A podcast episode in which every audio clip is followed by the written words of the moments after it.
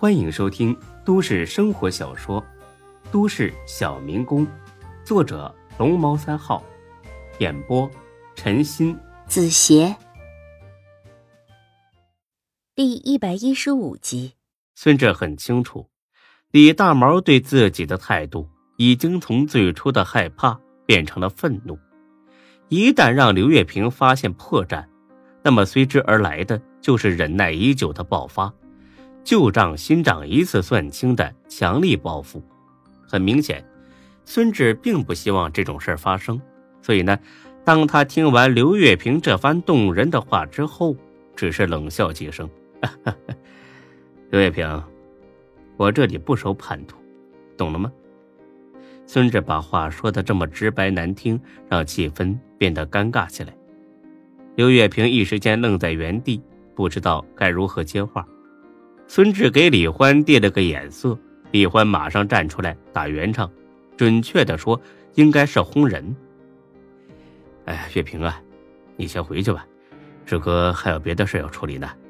刘月平又不傻，当然能听出来这是在轰自己走，他有点沮丧的。点了点头，志哥，那我就不打搅你了，麻烦等你有空，你再考虑考虑。说完，他就走了。李欢本来要送，被孙志给制止住了。呃，志哥，这刘月平到底什么意思呀？孙志皱起眉来，因为他感到一股说不清的危险在慢慢靠近。我也说不准，但是有一点肯定没错，那就是这小子来者不善。混子，你当初跟过李大毛一段时间，他到底什么性格？李大毛这人比较要面子，胆子又小，但是有时候也会发狠，发起狠来也是不管不顾。哼，他还有这胆子呢？哦，对啊，我记得两年前店里边几个兄弟晚上出去吃烧烤，跟邻桌的打了起来。我收到消息之后，带着兄弟去帮忙，结果见了面才知道，那些人里边有两个是警察。我心下想，这下麻烦了，赶紧跑吧！没想到李大毛一反常态，他让我们在一个胡同口藏了起来，阴了这俩警察一把，打得他俩头破血流的。后来差不多过了一个月吧，他又找了几个兄弟，也是在夜里边，又把其中一个警察在 KTV 厕所里边一顿暴打，把他胳膊都打断了。啊，真有这事啊？啊，真的，我从头到尾都知情。孙志听完，觉得这回真的有点麻烦了。以前他觉得李大毛是个软蛋，踩了也就踩了。现在他才明白，为啥老话常说“得饶人处且饶人”。欢子，我估计李大毛看出我的底细来了，他应该会报复我的。李欢听了一脸不信：“不能吧？你看刚才刘月平吓得那怂样，那李大毛还不如他呢。”我觉得刘月平是在演戏。还有，你有没有闻到他身上有股香水味？闻到了，我还以为是董姐喷的香水呢。不，不是董姐，她从来不用香水。刚才我没想起来，但是现在我记起这味道了。啊，是谁呀？于莎莎，她十分偏爱这个味道的香水。李欢听了，眼珠子差点掉出来。啊，于莎莎，不能吧？她怎么会和刘月平搞到一块儿啊？孙志听罢，笑嘻嘻的看了眼李欢。我突然想起来了，从上次在医院见过之后，我就再也没见过于莎莎了。打她电话也停机，去她住的地方，她也搬家了，就好像是人间蒸发似的。欢子，是不是有谁吓唬他了？才哥还是你啊？还是你俩一起做的？李欢听完之后，不好意思的笑了笑。事到如今，他决定如实相告，因为他相信孙志不会因为这个生自己的气。孙志听完之后哭笑不得：“你是说那个开奔驰的老男人，是夏佳琪的爸爸？”“呃，现在看来确实是这样。”孙志使劲的揉了揉脑袋，他竟然和夏佳琪的爸爸睡过同一个女人。这要是让夏佳琪知道，那还得了？不过，自己似乎不那么喜欢夏佳琪了，而是更喜欢他妈妈。他和夏佳琪的爸爸都睡过于莎莎，那为什么不能再睡睡夏琳呢？想到这儿，孙志很邪恶的笑了。他似乎看到夏琳在床上被自己弄得折腾不已的那股骚浪劲儿，他似乎对这种乱伦并不抗拒，反而很是期待。志哥，志哥，你笑什么呀？啊啊啊！没什么，我就是觉得 太他妈巧了。哦，对呀，我跟才哥也觉得太巧了。这个该死的于莎莎勾搭谁不好，偏偏勾搭上夏佳琪的爸爸。他爸爸也够可以的，有夏莲这种极品老婆，还在外边沾花惹草，那真他妈精力旺盛，无处释放。孙志听完，立刻邪恶起来。没事儿，你尽管去睡于莎莎。至于你老婆，让我来睡吧。这是一场很公平的交易。但是呢，你已经睡过于莎莎很多次了，我还没睡过你老婆呢，这就不公平了吧？孙志暗自决定，只要逮住机会，一定要跟夏林欲死欲仙的干个没完。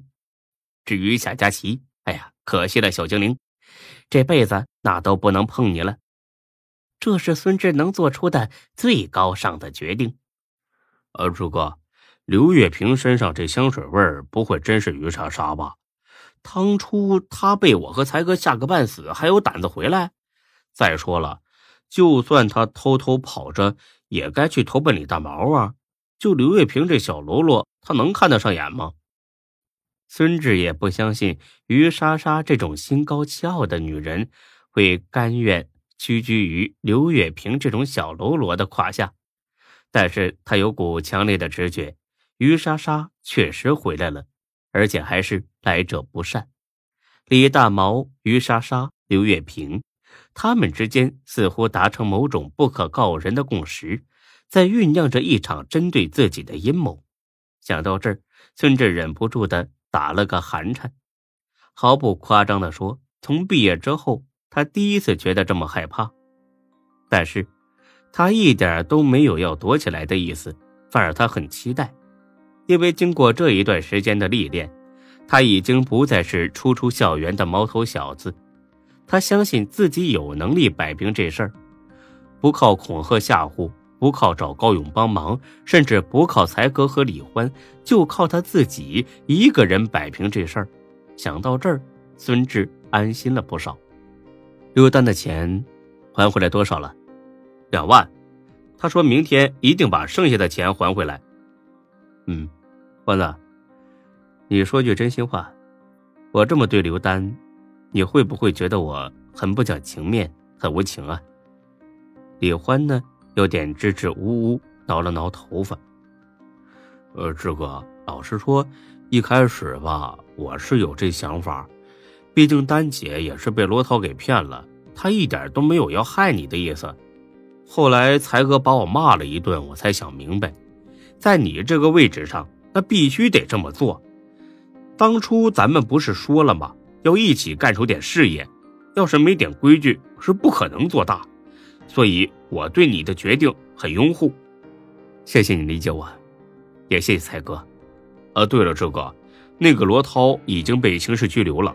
听周全说，他牵扯了几件盗窃案子，还有一起抢劫案。这次怎么着也得做个十年八年。行，这种人呢，就得老老实实的待在监狱。他待在里边，刘丹才能放心。说到这儿，李欢抬头看了眼孙志，似乎呢欲言又止。有事啊？呃，志哥，有件事我本来不想说的，可是再怕给你添麻烦。你说吧，不怕麻烦，生活不就是遇见麻烦处理麻烦吗？哪天要是没麻烦了，那才叫完蛋了呢。哦，是这样，你不是让丹姐去新店帮忙了吗？我发现有个男的去找她，这男的还鬼鬼祟祟的，似乎很怕被我们给发现。有这事儿？刘丹去新店才不过一天吧，伤疤还没好，他就忘了疼。所以我才不放心呢。才哥知道这事儿吗？他见过那人吗？呃，没。才哥正好不在店里边，我本来打算今天告诉他。孙志想了片刻，决定自己去新店蹲守。他倒要看看刘丹又要玩什么花样。如果又是犯糊涂，那不好意思了，直接卷铺盖走人吧。这是饭店，不是慈善机构。他是老板，不是二傻子。那行，你忙吧，我去新店看看。孙志心里很着急，但是这会儿有人比他还焦急，不是别的，正是李大毛和于莎莎。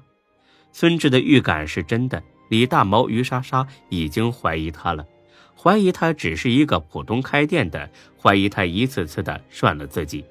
但经受怕这么多次之后，他们愤怒了。这要到什么时候才是个头呢？所以李大毛派出刘月平试探孙志。他俩在酒吧办公室等了两个多小时，终于把刘月平给等回来了。李大毛已经迫不及待：“月平啊，怎么样？瞧出点眉目了吗？”刘月平把剩下的一万块扔在了桌子上。看来他的确是李大毛为数不多的好兄弟。怎么个，这孙志绝对是个真孙子，我敢肯定的说，他之前全是在忽悠我们。本集播讲完毕，谢谢您的收听，欢迎关注主播更多作品。